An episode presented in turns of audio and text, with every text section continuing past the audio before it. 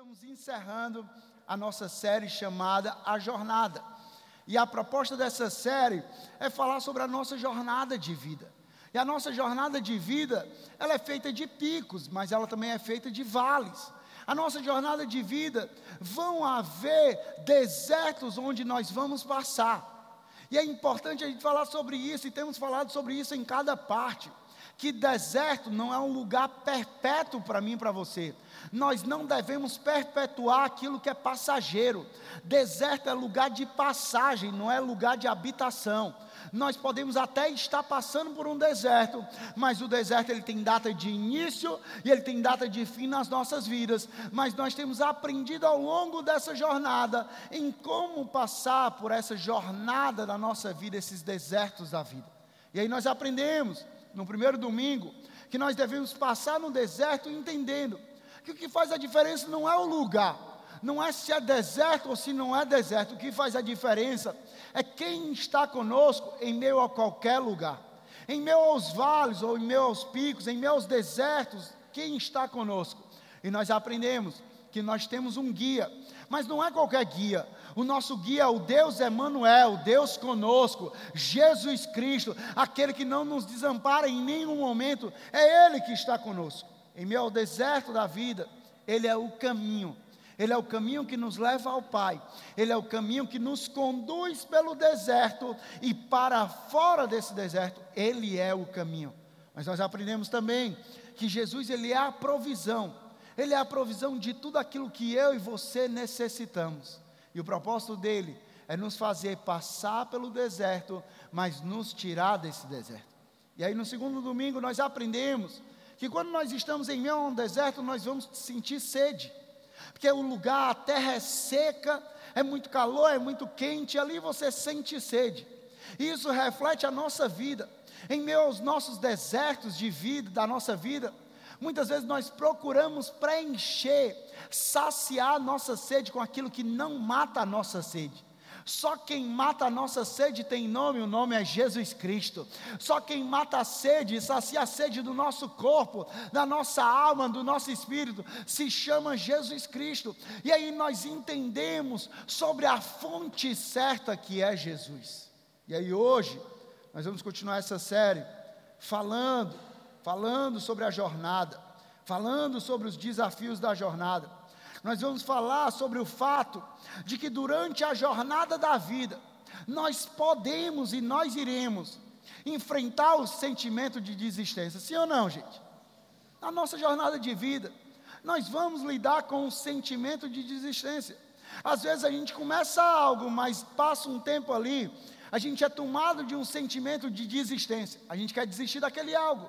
A gente começa a praticar exercício, mas depois a gente quer desistir do exercício. A gente começa uma educação financeira, mas depois a gente quer desistir de ser educado financeiramente. A gente começa a se alimentar saudável, mas depois a gente quer desistir. A gente começa a ler a Bíblia, mas depois a gente quer desistir. A gente é tomado de um sentimento de desistência. Um sentimento de que nós não vamos conseguir completar a missão. Um sentimento de que esse deserto, ele nunca vai ter fim. Pode ser que você esteja hoje aqui pensando em desistir da sua jornada, pensando em desistir do casamento. Tem pessoas aqui que chegaram hoje aqui com um sentimento de desistência. Desistir do casamento depois de ter tentado várias vezes, por várias formas, várias vezes, mas não ter visto mudança, e aí você pensa em desistir do seu casamento. Pessoas pensando em desistir dos sonhos, que por muito tempo você orou, você acreditou que era a vontade de Deus para a sua vida, mas você não vê isso acontecendo e você pensa em desistir do sonho. Pessoas que estão pensando em desistir do chamado da liderança, do chamado ministerial, porque um dia você aceitou esse chamado, um dia você se envolveu nesse chamado, mas por alguma razão você esfriou na fé, esfriou na jornada, e hoje você diz que a melhor saída é desistir. Pessoas que pensam em desistir da família, pessoas que pensam em desistir do vício, de um vício, de lutar contra um vício, porque já tentou de várias formas, já tentou de todas as maneiras, mas não consegue se libertar desse vício, e aí eu não vou mais lutar contra isso, eu vou me entregar a esse vício. Pessoas que pensam em desistir da própria vida, porque você já fez de tudo que poderia para aguentar firme, mas parece que a vida é pesada demais. Essa mensagem é para todos nós. Essa mensagem é para todos nós, para todo aquele que tentou, que orou, que acreditou, mas que hoje se vê em uma situação na qual diz: Ah, nisso aqui na minha vida, eu acredito que o melhor para mim agora é desistir. A melhor saída para mim é desistir. E o título da minha mensagem para você hoje é: Mantenha a esperança no meio do deserto. Mantenha a esperança no meio do deserto, que eu vou te falar uma coisa: é fácil ter esperança no início, e é fácil ter esperança no final, porque no início você está cheio de ânimo, você ainda não está passando pelas turbulências, você está cheio de ânimo e diz: Eu vou passar, e é fácil você ter esperança no final, quando você já vê a linha de chegada, mas eu digo para você: mantenha a esperança no meio do deserto. Eu quero falar com você o que está lá em Hebreus, te lembrar do que está lá em Hebreus 10, versículo 35 ao 37. Hebreus 10, 35 a 37 diz assim: Por isso não abram mão, não desistam da confiança, da esperança que vocês têm. Ela será ricamente o quê? Recompensada. Vocês precisam desistir. Vocês precisam abrir mão, sim ou não? Não. Vocês precisam perseverar. De modo que quando tiverem feito a vontade de Deus, recebam o que ele prometeu. Pois em breve, muito em breve, aquele que vem virá e não demorará. A mensagem de hoje não é sobre desistência, é sobre perseverança.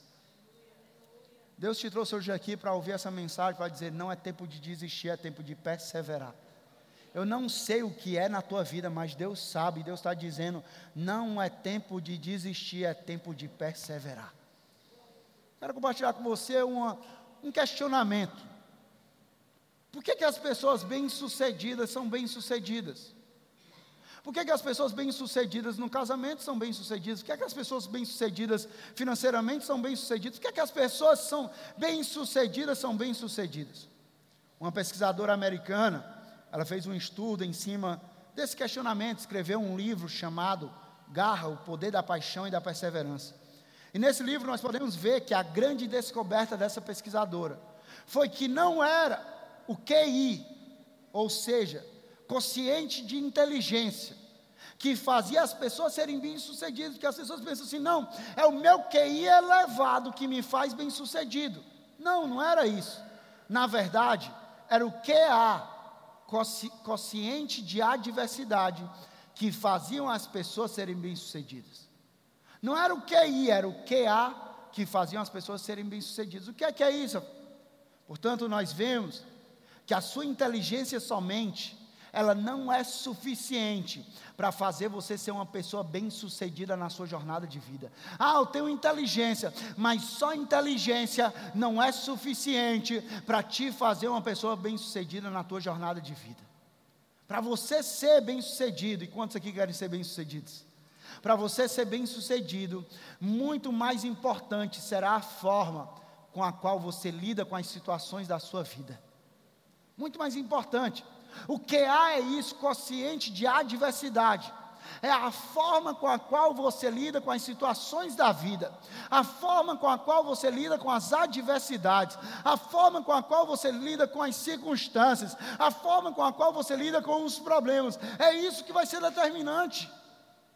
Porque na jornada da vida, presta atenção nisso, na jornada da vida, muito mais importante que ser uma pessoa inteligente, você deve ser uma pessoa perseverante. Porque inteligência é bom, mas inteligência não vai te garantir chegar até o final. Mas se você se tornar uma pessoa perseverante, você vai chegar até o final. Eu conheço muita gente inteligente que desistiu no meio do caminho, mas eu conheço pessoas perseverantes que talvez não tenham tanta inteligência que aquela pessoa tinha, mas que permaneceram até o final. Perseverança. Isso é palavra para mim e para você. Perseverança não é uma temporada de curto prazo. Perseverança não é uma corrida de 100 metros, não. Perseverança é uma maratona. Perseverança é uma longa jornada. Perseverança não é um dia, perseverança é uma jornada. Eu e você, nós precisamos ser essas pessoas perseverantes. E hoje eu quero retratar isso com uma história muito poderosa, que eu acredito que pode dar para muitos de nós aqui, para todos nós, fé, esperança, para continuar, quando seria muito mais fácil desistir. Hoje Deus está aqui para trazer uma mensagem para o teu coração, não é uma palavra minha, é uma palavra de Deus. E Ele está aqui para trazer fé e esperança para o teu coração, quando é muito mais fácil desistir. Porque sim, em muitos casos, na maioria das vezes, vai ser muito mais fácil desistir. É muito mais fácil desistir do casamento, é muito mais fácil desistir de ser saudável, é muito mais fácil desistir de ser educado financeiramente, é muito mais fácil desistir de estar na igreja, é muito mais fácil desistir das coisas. Mas deixa eu te dizer uma coisa: você não vive pelo que é mais fácil, você vive pelo aquilo que é de Deus para a tua vida. Você não anda pelo fácil, você anda pelo de Deus.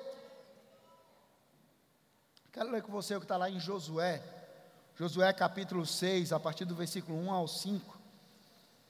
Diz assim: Jericó estava completamente fechada por causa dos israelitas. Ninguém saía nem entrava. Então o Senhor disse a Josué: Saiba que entreguei nas suas mãos Jericó, seus reis e seus homens de guerra. Marche uma vez ao redor da cidade, com todos os homens armados. Faça isso durante seis dias. Sete sacerdotes levarão cada um em, um, em sua mão uma trombeta de chifre de carneiro à frente da arca. No sétimo dia, marchem todos quantas vezes? Sete vezes, ao redor da cidade. E os sacerdotes toquem as trombetas. Quando as trombetas soarem, um longo toque, todo o povo dará um forte grito. O muro da cidade cairá e o povo atacará cada um do lugar onde estiver. Nós podemos ver aqui que a tarefa deles era simples. A tarefa deles era simples. Gente, porque no final das contas, Deus ele deixa a parte mais simples comigo e com você. A tarefa deles era simples: ande ao redor da cidade por seis dias. No sétimo dia, caminhe ao redor da cidade sete vezes. Toque a trombeta, grite e as paredes o que? Cairão. Mas é interessante que aqui existia uma promessa existia uma promessa. O texto começa dizendo que a cidade estava fechada, mas havia uma promessa de Deus para esse povo, dizendo: Saiba que entreguei nas suas mãos Jericó. Cidade está fechada, mas eu entreguei. A parte mais difícil Deus já havia feito. Ele já havia decretado a vitória. Cabia ao povo andar na promessa viver na promessa, perseverar na promessa. O que acontece aqui para mim, para você, uma reflexão é: por que nós pensamos em desistir quando Deus nos prometeu algo? Por quê? Ah, porque a gente não viu ainda a promessa se cumprir. E porque a gente ainda não viu a promessa se cumprir, a gente quer desistir. Por que, que a gente desiste quando Deus prometeu algo, gente? Porque, gente, Deus, Ele não é homem para que minta, nem filho do homem para que se arrependa, não. Aquele que prometeu, Ele é fiel para cumprir cada uma das suas promessas. Ah, pastor, mas eu não sei qual é a promessa que Deus tem para mim. Ah, meu amigo, pois está na hora de você começar a abrir essa palavra, porque essa palavra é cheia de promessa para a tua vida, cheia de promessa para a tua família, cheia de promessa para a tua saúde física, emocional, cheia de promessa para a tua eternidade. Essa palavra é cheia de promessa.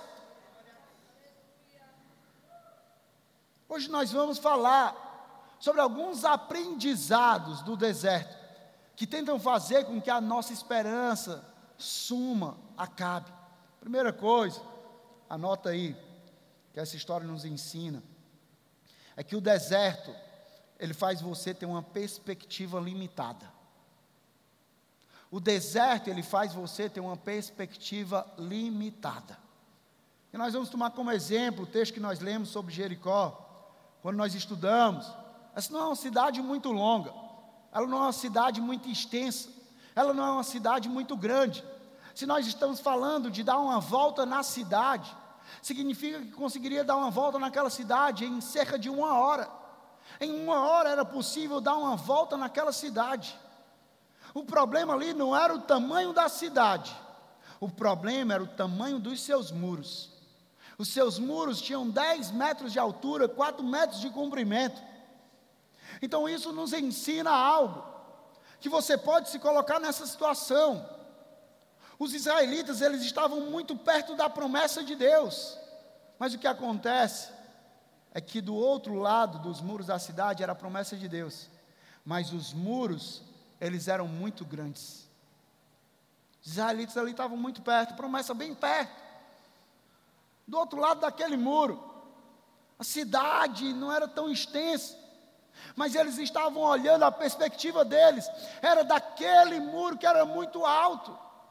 E quantas vezes nós nos encontramos assim, bem próximos da promessa de Deus para nós, mas nós olhamos com a nossa perspectiva limitada para o tamanho do muro que está diante de nós, para o tamanho do muro na nossa família, para o tamanho do muro no nosso casamento, para o tamanho do muro na nossa saúde, para o tamanho do muro nas nossas finanças. Nós olhamos para o tamanho do problema. Muitas vezes, presta atenção nisso, nós estamos tão próximos da promessa, mas nós acabamos desistindo porque nós colocamos os nossos olhos nas muralhas e não nas promessas. Deus te trouxe hoje aqui para dizer: ei, você está muito próximo da promessa. Você está muito próximo da promessa, do cumprimento da promessa, mas está na hora de você ter uma perspectiva ilimitada, não é uma perspectiva limitada à situação aqui terrena, não é uma perspectiva limitada às adversidades, não é uma perspectiva limitada à enfermidade, não é uma perspectiva limitada à crise financeira, ao divórcio, ao vício, não. Deus está dizendo: ei, está na hora de você elevar a tua perspectiva perspectiva e começar a enxergar do alto como ele enxerga, daquele que é altíssimo. Tá na hora a gente ter a perspectiva do céu. O problema sempre vai ser que nós temos uma perspectiva muito limitada. Mas se olharmos novamente para esse texto, nós vamos ver que Josué 6, 1, 2, Jericó estava completamente fechada por causa dos israelitas. Ninguém saía nem entrava. Então, como é que ia ter a vitória ali, se ninguém saía nem entrava? Versículo 2: Então o Senhor disse a Josué: Saiba que entreguei nas suas mãos Jericó. Aqui tem algo muito engraçado, porque no versículo 1 Deus diz: Ninguém pode entrar na cidade. Mas no versículo 2, Deus diz a, a Josué: Saiba que entreguei a cidade nas suas mãos. Saiba que entreguei nas suas mãos Jericó. Saiba que eu entreguei a vitória. Como assim, Eva? Como é que a cidade está fechada e Deus já entregou Jericó? Deus já entregou a vitória. Porque Deus, presta atenção nisso, pega isso para você. Porque Deus, Ele é o único que pode falar no passado diante de uma realidade presente. Deus, Ele é o único que pode falar no passado diante de uma realidade presente na tua vida, presente na tua família, presente no teu casamento. Deus ele é o único que pode nos dizer o que é quando ainda não aconteceu. Deus ele é o único capaz. Muitos aqui podem se encontrar em uma situação como essa, onde Deus diz algo sobre você, mas isso é totalmente diferente daquilo que você vê sobre você. Por quê? Que você vê somente o presente. Mas Deus ele vê o passado, o presente e o futuro. Então Deus ele já fala para o teu presente de uma forma do passado, porque ele diz: a cidade pode estar fechada, a tua família pode estar fechada, o teu lar pode estar fechado, o teu casamento pode estar fechado, a tua saúde física, emocional, financeira pode estar fechado, mas eu já te entreguei Jericó, eu já te entreguei a vitória, eu já te entreguei o milagre. É isso que Deus diz para mim e para você hoje. Gente, você pode notar que os israelitas, eles poderiam ter passado por isso também. Pois imagine, Deus contou da sua promessa para Josué, mas Josué não contou da promessa para o seu povo, apenas disse para eles: Ei, vamos dar umas voltinhas aqui na cidade, e vamos tocar trombeta e a muralha vai cair. Isso também poderia ter acontecido. Claro que essa missão não foram apenas sete dias de caminhadas e alegria. Nós falamos, não é uma corrida de 100 metros, é uma jornada, é uma maratona. Foram, na verdade, mais de 40 anos. Mais de 40 anos de peregrinação no deserto, mais de 40 anos de deserto, confiando e acreditando na promessa de Deus para um povo, mas a grande verdade é que o povo não sabia que terminaria ali. O povo não sabia que a promessa se cumpriria ali. A gente olha para essa história, ela ensina muito para as nossas vidas. Porque existe muito mais em, uma, em volta dessa história.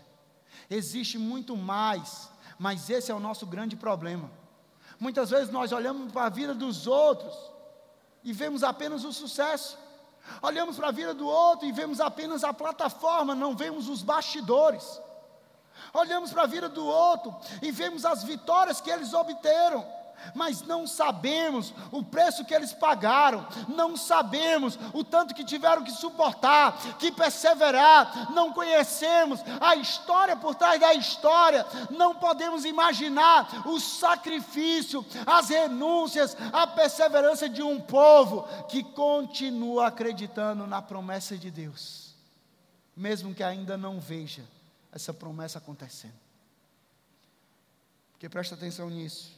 Nós estamos falando sobre perseverança. Diga comigo, perseverança. Perseverança, perseverança é o pré-requisito para alcançar a promessa. Nós lemos o texto de Hebreus, vocês perseverem de modo que vocês alcancem aquilo que ele prometeu. Perseverança é o pré-requisito para vencer. Perseverança é o pré-requisito para alcançar a promessa. Se você desistir no meio do caminho, você não vai chegar àquilo que Deus tem para a tua vida. Se você desistir no meio da jornada, você não vai viver aquilo que Deus preparou para você. É necessário perseverar para que você possa desfrutar de tudo aquilo que Deus preparou e reservou e conquistou para você. Por que, que nós desistimos? Porque muitas vezes a nossa perspectiva é limitada. Mas também por que, que nós desistimos? Porque no deserto, muitas vezes o processo não é lógico. O processo não é lógico. Ei, gente, deixa eu falar uma coisa para você. Não, muitas vezes a gente procura pela lógica. Mas a Bíblia, ela, ela não diz que a gente anda por lógica. A Bíblia ela não diz que o justo vive por lógica. A Bíblia diz que o justo ele viverá pela a Bíblia ela diz que o, justo, que, que o justo o cristão ele vai andar pela fé. Não é sobre lógica que é sobre fé. Josué 6, 10 a 14 diz: Mas Josué tinha ordenado ao povo: Não deem um brado de guerra, não levantem a voz, não digam palavra alguma, até ao dia em que eu lhes ordenar. Então vocês gritarão: Assim se fez a arca do Senhor rodear a cidade, dando uma volta em torno dela. Então o povo voltou para o acampamento, onde passou a noite. Josué levantou-se na manhã seguinte, os sacerdotes levaram a arca do Senhor. Os sete sacerdotes que levavam as trombetas iam adiante da arca do Senhor, tocando as trombetas. Os homens armados iam à frente deles, e o restante dos soldados seguia a arca do Senhor, enquanto as trombetas tocavam continuamente. No segundo dia, também rodearam a cidade uma vez e voltaram ao acampamento, e durante seis dias repetiram aquilo. Ei, gente, se a gente for parar para pensar, isso que esse povo estava fazendo era lógico? Não, era ilógico. Era ilógico. Não tinha lógica alguma. Você já imaginou o tamanho da frustração desse povo? Eles não estavam fazendo uma coisa óbvia, uma coisa lógica, não. Ou muito menos foram apenas alguns dias de confiança, não foram anos. Aquele povo estava pronto para fazer o que fosse necessário para conquistar aquela terra.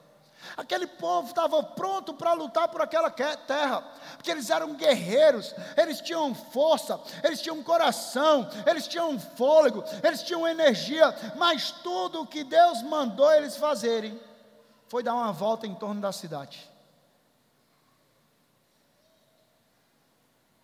Isso aqui faz a gente refletir algo, que às vezes a gente se acha capaz de fazer tanta coisa na nossa vida, Às vezes a gente se acha capaz de fazer tanta coisa no nosso casamento, tanta coisa na nossa família.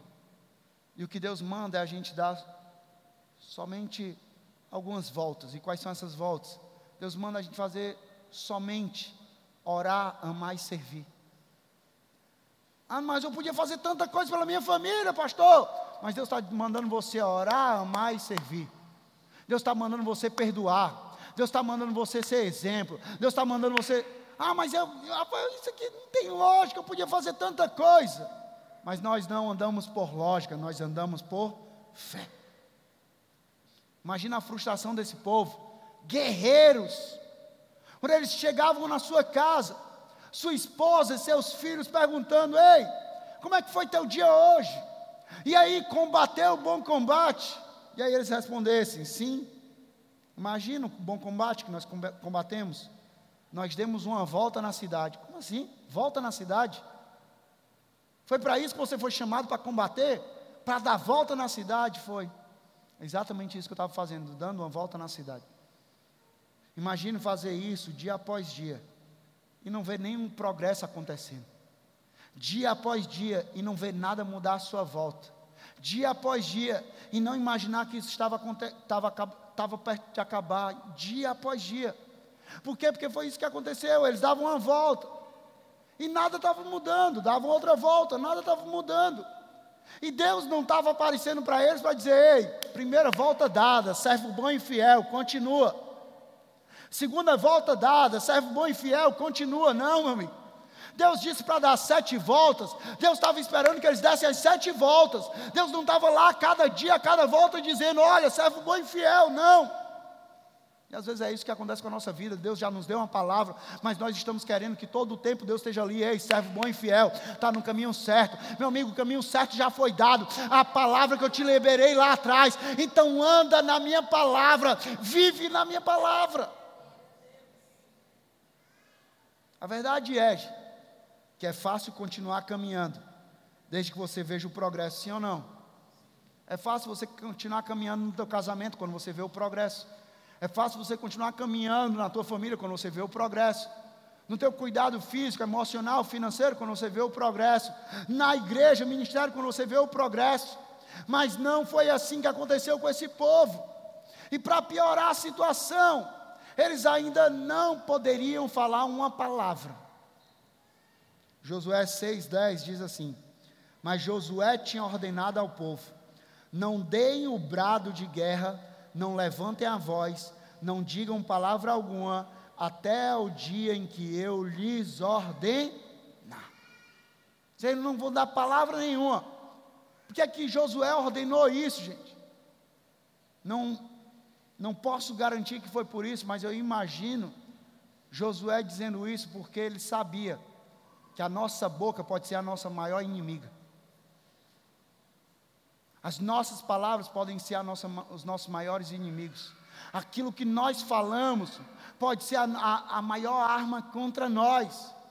Porque imagine se eles pudessem falar, com toda certeza, ouviríamos frases como: essa é a coisa mais sem lógica que nós já fizemos. Ei, Josué perdeu a cabeça.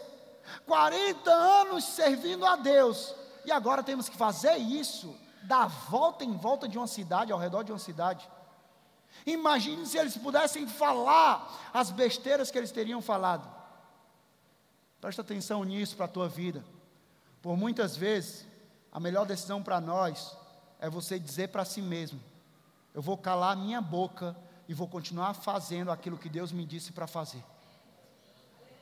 Ah, mas eu quero reclamar, eu vou calar minha boca, eu vou continuar fazendo o que Deus me, me chamou para fazer. Ah, mas eu quero murmurar, eu vou calar minha boca, eu vou continuar fazendo o que Deus me chamou para fazer. Ah, mas eu quero reclamar, eu vou calar minha boca e eu vou continuar fazendo aquilo que Deus me chamou para fazer. Pregue para você mesmo, meu amigo. Quando a dúvida, a incerteza, a desesperança bater na sua porta, pregue para você mesmo. Diga, carne, eu não acredito em você, eu escolho o Espírito. Diga, circunstância, eu não acredito em você, eu escolho crer em Deus. Diga, eu não ando pelo que eu vejo, mas eu ando pelo que eu creio. Diga sentimentos, vocês não são maiores do que a promessa de Deus para a minha vida. Diga para a sua vida. Como eu falei, gente, seria muito mais fácil acreditarmos na promessa de Deus, continuar fazendo aquilo que é correto, quando você vê o progresso. Seria muito mais fácil lidar com a depressão se você soubesse que Deus iria curar você até agosto. Seria muito mais fácil você lidar e manter o seu casamento se você soubesse que o seu marido ou a sua esposa teria uma transformação completa até o Natal. Seria muito mais fácil. Seria muito mais fácil se você estivesse vendo o progresso. Em outras palavras, você pode suportar a dor quando você vê que Deus está trabalhando, quando você sabe que haverá uma recompensa. Mas eu digo algo para você: a grande questão é que em alguns momentos você não vai ver Deus trabalhando de imediato mas você pode escolher crer que Deus está trabalhando. Que a ordem de Deus não é você ver para depois você crer. A ordem de Deus é você crê que eu estou trabalhando para depois você ver eu trabalhando na sua vida.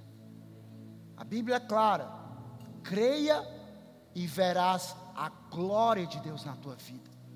Creia e verás o trabalhar de Deus na tua vida. Creia e você verá a manifestação de Deus na tua vida. Nós precisamos crer. Crer que antes de você ver algo no externo, talvez Deus queira fazer você ver algo no teu interno. Que antes de Deus fazer por você, Deus quer fazer em você. Porque no processo do deserto, quando nós ainda não vemos a circunstância ao redor mudar, somos nós que estamos mudando, tendo a nossa fé fortalecida e nos tornando cada vez mais dependentes de Deus. E aí eu termino dizendo que no deserto, Deus faz muito, muito mais. Deus faz muitas vezes algo em nós para depois fazer por nós. Quantos aqui podem trazer à memória? A Bíblia é clara em dizer: Eu quero trazer à memória aquilo que me dá esperança, sim ou não? E quantos aqui podem trazer à memória algo que Deus fez por você? Mas todas as vezes que Deus fez algo por você, antes, Deus fez algo em você. Deus fez algo em você. E pode ser que você chegou hoje aqui e se encontra em uma situação que nunca imaginou e pode se questionar dizendo: será que Deus ainda quer que eu faça isso? Será que esses são os planos de Deus para a minha vida? Acho que eu estou cansado dessa vida, eu vou jogar a toalha, eu vou desistir. Parece que Deus não está aqui, parece que Deus não me ouve. Eu quero te lembrar de uma palavra que está lá em Apocalipse 2, versículo 1 ao 5, que diz assim: Ao anjo da igreja em Éfeso escreva: Essas são as palavras daquele que tem as sete estrelas em, suas mão, em sua mão direita e anda entre os sete candelabros de ouro. Conheço as suas obras e o trabalho árduo e a sua perseverança. Sei que você não pode tolerar homens maus, que pôs à os que dizem ser apóstolos, mas não são, e descobriu que eles, são, que eles eram impostores vocês têm o que? Perseverado e suportado sofrimentos por causa do meu nome, e não têm desfalecido. Contra você, porém, tenham isso. Você abandonou o primeiro amor. Lembre-se, olha esse versículo 5. Lembre-se de onde você caiu. Arrependa-se e pratique as obras que praticava no princípio. Aqui está a chave para mim e para você. Quando você pensar em desistir, lembre-se da causa pela qual você começou. Quando você pensar em desistir de orar pela tua família, lembre-se por que você começou a orar pela tua família. Quando você pensar em desistir de orar do, pelo teu casamento, lembre-se por que você começou o teu casamento e por que você começou a orar e crer na transformação do teu casamento. Quando você pensar em desistir de algo, lembre-se por que você começou. Porque dessa forma, você vai sempre ter um motivo para perseverar, por quê? Porque eu sei porque eu comecei, eu sei porque eu iniciei tudo. Ah, meu amigo, eu sou pastor, mas eu sou um ser humano, eu sou gente como você. Eu sempre que eu penso em desistir, eu já pensei em desistir, pensei em desistir de algumas coisas, mas sempre que eu penso em desistir de algo, eu me lembro porque eu comecei. Eu me lembro. Quando uma crítica vem, eu me lembro porque eu comecei. Quando uma mágoa vem, eu me lembro porque eu comecei. Quando a decepção vem, eu lembro porque eu comecei. Quando o desafio vem, eu lembro porque eu comecei. Quando eu penso em desistir de algo, eu lembro porque eu comecei. E eu lembro que eu não estou aqui para ser um cara bonzinho, para agradar pessoas ao meu redor, para ser popular, para ser famoso. Não, eu estou nesse lugar porque eu fui chamado por Deus para isso.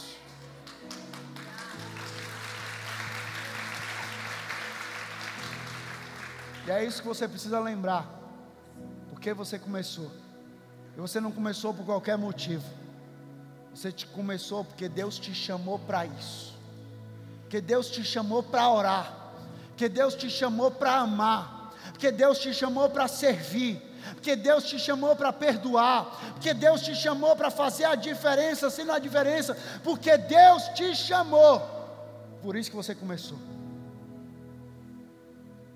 na jornada, você vai ter duas opções, olhando para a toalha das suas batalhas. Você pode pegar a toalha, jogar a toalha no chão e desistir. Ou você pode pegá-la, enxugar o seu suor, continuar marchando e confiando em Deus.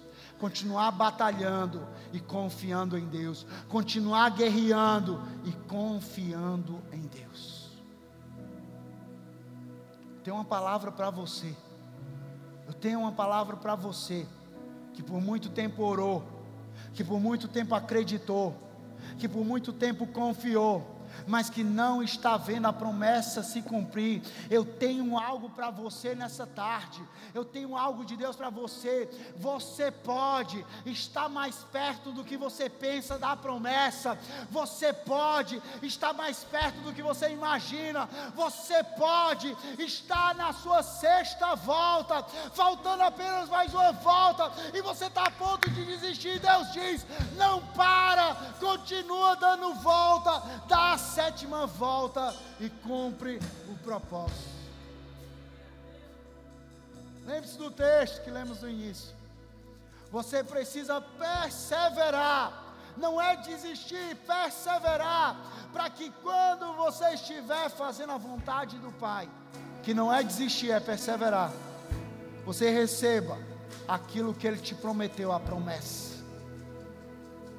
Gálatas 6, 9 diz: e não nos cansemos de fazer o bem, pois no tempo próprio colheremos, se não desanimarmos, se não desistirmos, nós vamos colher a promessa. Se eu diga a você, não desista de Deus. Não desista de crer em Deus. Não desista de confiar em Deus, porque Deus ele ouve a tua oração. Deus ele ouve o teu clamor. Deus ele se importa contigo. Deus ele ama você. Deus ele não desamparou você. Deus ele cuida de você. Deus ele tem o melhor para você. Agora saiba que Satanás ele quer que você pegue essa toalha, jogue no chão e desista de tudo. Mas Deus, Ele quer que você pegue essa toalha e faça igual a Jesus fez com seus discípulos. Pegue essa toalha, limpe o seu suor e continue o seu propósito de amar e servir as pessoas. Diga a você, ser servideira, continue no jogo, permaneça na batalha, e essa é uma escolha sua. Isso cabe a você, permanecer ou não perseverar ou não, eu não posso decidir por você. Você precisa decidir pela sua vida. Mas eu digo a você uma coisa: a promessa, ela é verdadeira. A palavra, ela é verdadeira. E se você permanecer no devido tempo, você vai colher o seu fruto.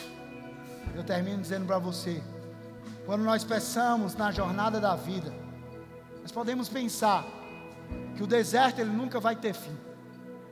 Eu não sei qual é o teu deserto, mas talvez você pensava que ele nunca ia ter fim. Tempo demais, longo demais. Mas deixa eu te dizer uma coisa. Deus tem um tempo determinado para cada coisa. Tempo de entrar no deserto, tempo de passar pelo deserto e tempo de sair do deserto. Deus tem tempo de choro, mas tem tempo de alegria. Deus tem um tempo de derrota, mas também tem um tempo de vitória. Deus tem um tempo determinado para cada coisa na nossa vida. Eu estou aqui para dizer para você: você pensava que esse deserto não tinha fim, mas eu quero dizer para você que no calendário de Deus, tem um tempo de início, tem um tempo de meio e tem um tempo de fim desse deserto na tua vida. E eu digo: a promessa está mais próxima do que você imagina.